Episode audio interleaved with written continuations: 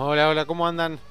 Bueno, bienvenidos. Mi nombre es Gonzalo Pagura y este es un nuevo capítulo de Invertir en Conocimiento, un podcast en donde vamos a hablar sobre finanzas, sobre economía, sobre inversiones para que puedas aprender cómo mejorar la administración de tu dinero.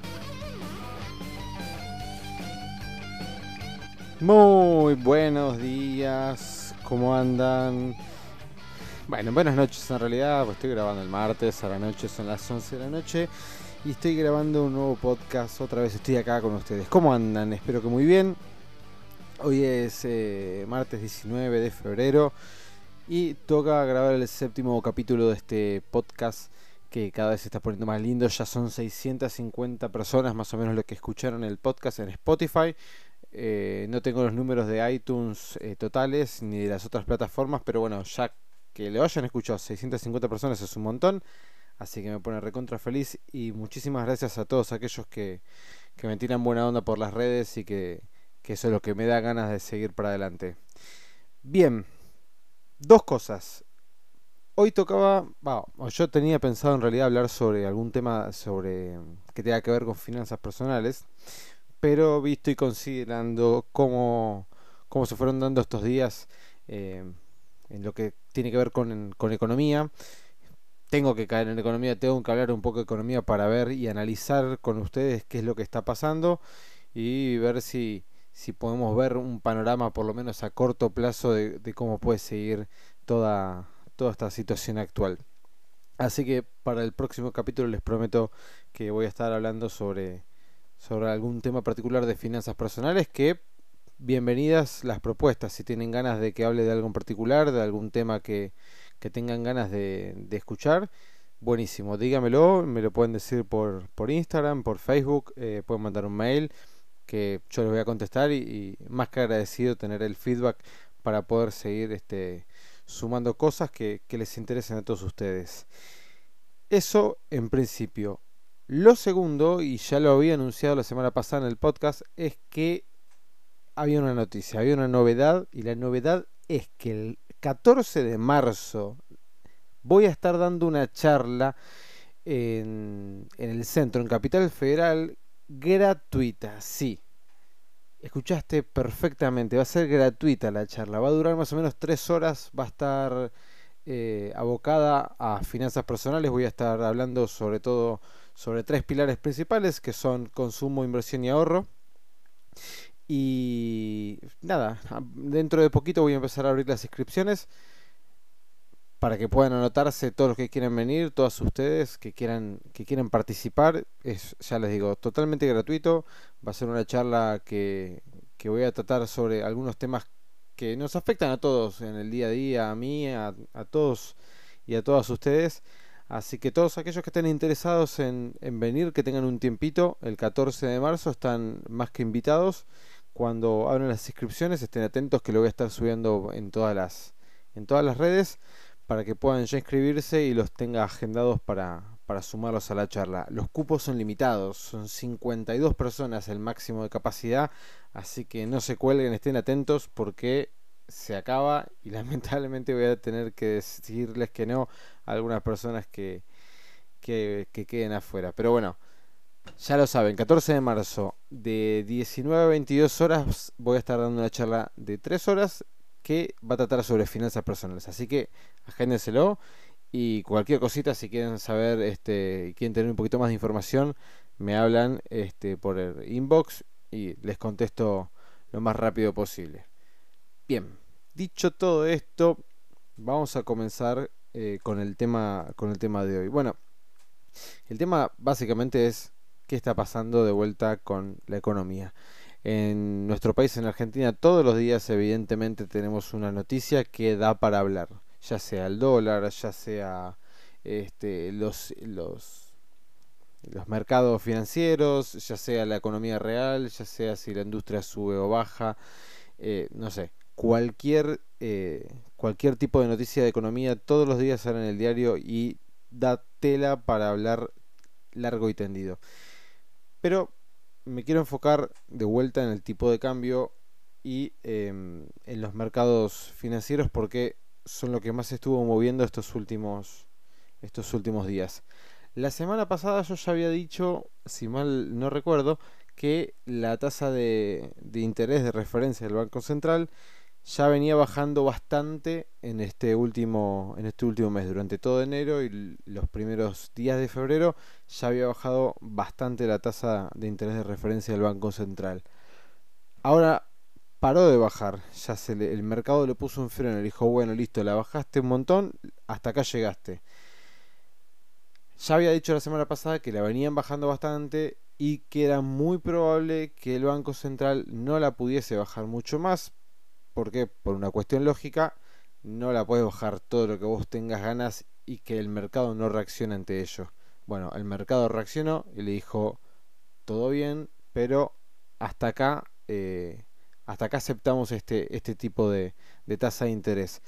Por lo cual hoy está la tasa alrededor de los 45, del 45% anual para lo que son las colocaciones del ELIX Hoy se colocaron 180 mil pesos en, estas letras, ya les digo, al 45% anual. Y es el tercer día consecutivo que el Banco Central tiene que convalidar una tasa mayor, es decir, que hace tres días que no la puede bajar, sino que la está subiendo un poquitito más todos los días. Y al mismo tiempo se está dando de que el tipo de cambio vuelve eh, a su sendero alcista no está subiendo una locura, ¿sí? está subiendo moderadamente, pero veníamos de los 37, 38, 38 monedas, 39. Bueno, ya hoy, martes 19, lo tenemos por encima de los 40. Así que fíjense que no tardó mucho tiempo de pasar de 37.80, 38 a 40 en solamente unos días. ¿Por qué se puede llegar a estar dando esto? Bueno, hoy el mercado tuvo una caída bastante importante, sobre todo lo que son, sobre todo todo el sector financiero, todo lo que son los bancos. Si se fijan en los ADR argentinos que cotizan en Estados Unidos, cayeron alrededor del 6, 7, 8% las acciones de los bancos, lo cual es un montón, ¿sí? 8% en dólares en un día, imagínense, es un montón. Em, para los que no saben, los ADR son certificados de acciones argentinas que cotizan en la bolsa de Estados Unidos, ¿sí?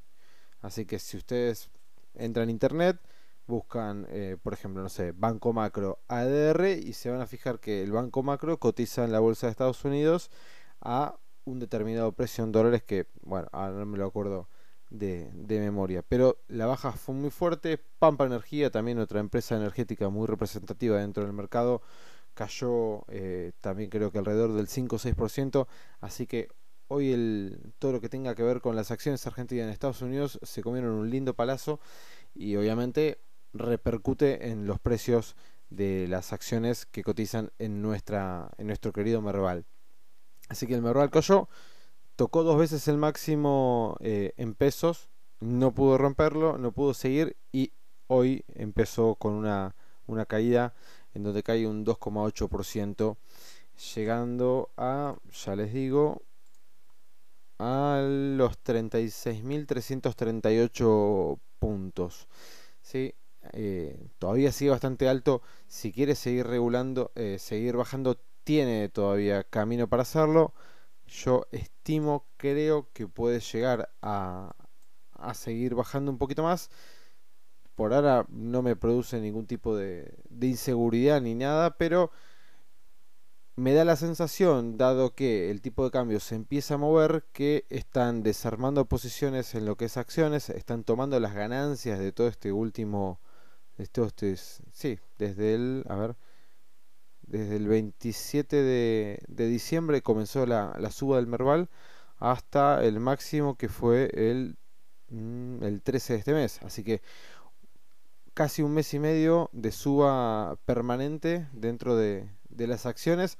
Así que eh, me parece que está bastante claro que están empezando a desarmar posiciones y se van a empezar a dolarizar para empezar a cubrir las carteras de, inversión. Lo cual es bastante lógico si vemos los movimientos del tipo de cambio. De a poco van empezando a dolarizar los, los inversores sus carteras. Por lo cual yo les recomendaría que eh, lo sigan. Si tienen algún, este, alguna inversión en pesos, que ya no le es tan redituable, porque acuérdense que lo dije en, Instagram, en nuestro, en nuestro Instagram, que eh, las tasas de interés ahora están por debajo del 40% de lo que son los plazos fijos, así que ya el plazo fijo no te está rindiendo prácticamente nada en comparación a lo que te rendía hace 30 días atrás. Eh, por lo cual ya no es tan tentador dejar tu plata en el banco y prestársela para que ellos después la puedan prestar a otras personas y cobrar esa tasa de interés. Me parece que eh, va a ser más redituable que te posiciones una parte en dólares, que te cubras del riesgo de tipo de cambio y que esos dólares después los puedas invertir en, no sé, por ejemplo, algún bono en dólares o eh, las letras que emite el Tesoro en dólares que rinden un 4,5%. Me parece que lo más sensato y por las charlas que estuve teniendo con algunas personas también del, ámbito financiero, ya hay varias personas que se están empezando a, dolarizar un poquito más, por lo cual eh, evitemos correr cualquier riesgo de, de tipo de cambio y que no nos pase lo mismo que pasó durante el 2018 que a todos los que tenían pesos los licuaron les licuaron totalmente sus ahorros. Eh, a raíz de esto, de esta baja tan pronunciada que, tuvieron hoy los, las acciones argentinas y los, los bonos también de Argentina cayeron, por lo cual el riesgo país volvió a tocar los 700 puntos. Para que no lo saben, el riesgo país, muy, eh, muy básicamente, muy, muy simplificadamente, es la diferencia que nosotros como país tenemos que pagar de tasa de interés versus lo que paga, por ejemplo, el bono de Estados Unidos. ¿Por qué? Bueno, justamente por el riesgo implícito que tenemos nosotros como país. ¿sí? Por ejemplo, Estados Unidos te paga un bono eh, a 10 años al 2,7% anual de tasa de interés. Bueno, nosotros a ese 2,7 tenemos que agregarle el riesgo país ¿sí? para que la persona que viene a invertir a Argentina y compra bonos soberanos de Argentina, de alguna manera, al arriesgarse a invertir en nosotros, ¿sí? nosotros le tenemos que pagar más a esa persona que invierte en bonos argentinos. ¿Sí? ¿Está bien? No sé si quedó bien claro, cualquier cosa me, consulta, pero básicamente es eso, es el diferencial de tasa de interés que nosotros pagamos de más para, eh, que las personas que quieran invertir en nuestro país estén cubiertas de algún tipo de riesgo por eh, ser un país que, que ha defolteado su deuda varias veces lamentablemente. Por lo cual, de vuelta, tener el riesgo país en 700 puntos nos pone en una situación complicada porque si tenemos que ir a, buscar plata al exterior para financiarnos, eh, vamos a tener que pagar una tasa muy alta a las personas que nos presten su dinero. Por lo cual, es fundamental que no, no empiece de vuelta a subir el, riesgo país y que eh, empiece a bajar.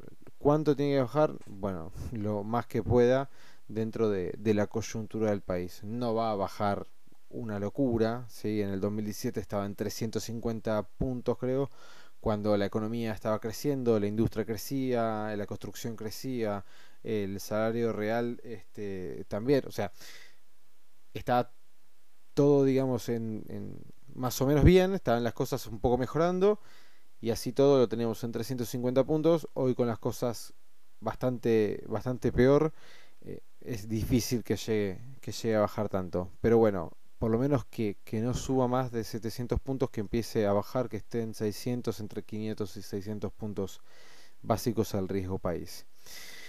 Con el tema de, de los mercados financieros, Estados Unidos todavía no regula. Increíblemente no sé cuánto más va a subir, sinceramente. Me sorprende todos los días que sube un poquito más y un poquito más, un poquito más, un poquito más.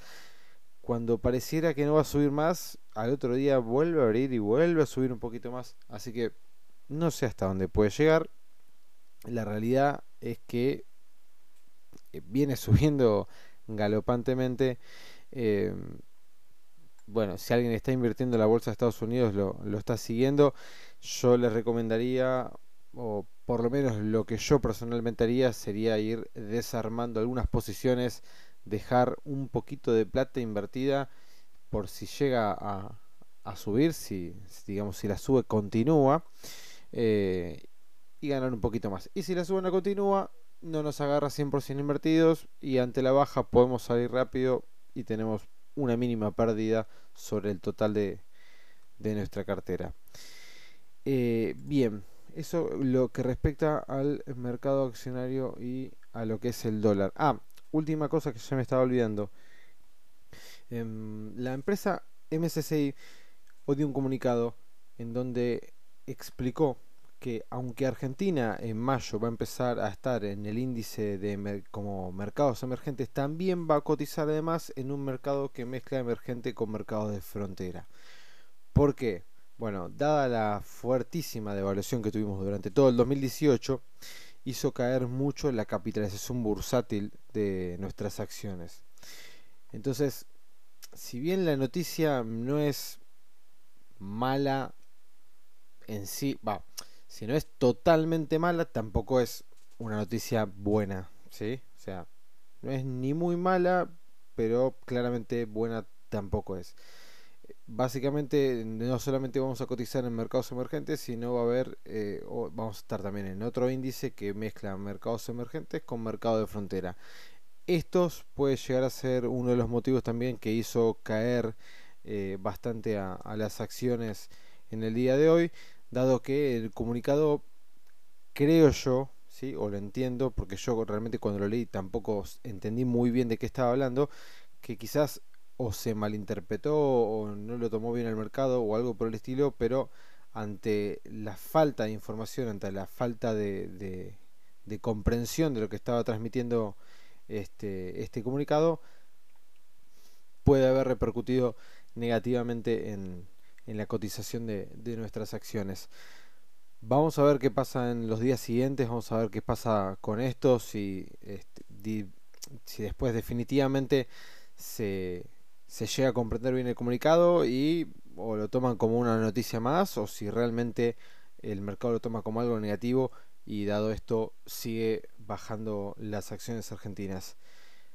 Igual no nos olvidemos que según el INDEC la inflación de enero fue del 2,9, o sea, de vuelta un dato de inflación muy malo.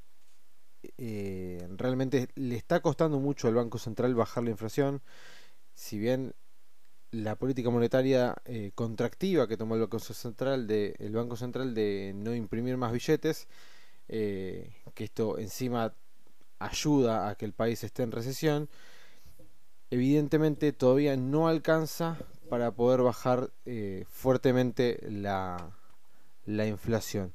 Por ende, le está costando porque todavía hay una inercia bastante fuerte que tiende a, a todos los precios a seguir subiendo. Bueno, se me acabó el tiempo, ya arrancó la música, así que tenemos que dejarlo por hoy. Quería salir, seguir hablando un poquito más, pero no me quiero extender más de, más de 20 minutos, que es lo que tengo eh, pensado para, este podcast. Bueno, espero que les haya gustado, espero que les sirva eh, a todas las personas que no vienen escuchando los anteriores. Les recomiendo escuchen todos, porque en todos dejo siempre algún dato no solamente de finanzas, sino también de lo que está pasando en el mercado. Así que si pueden, escuchen todos, como siempre, muchísimas gracias. Eh, pueden, pueden no, dale, compártanlo, pásenselo a sus amigos, a sus familiares, que a todos les puede llegar a servir. Dejen algún comentario, alguna estrella en iTunes y se lo voy a agradecer un montón. Así esto se sigue expandiendo y les llega a muchísimas más personas que, que necesitan de este tipo de información para poder mejorar sus finanzas personales. Así que los despido, hasta la próxima, chau.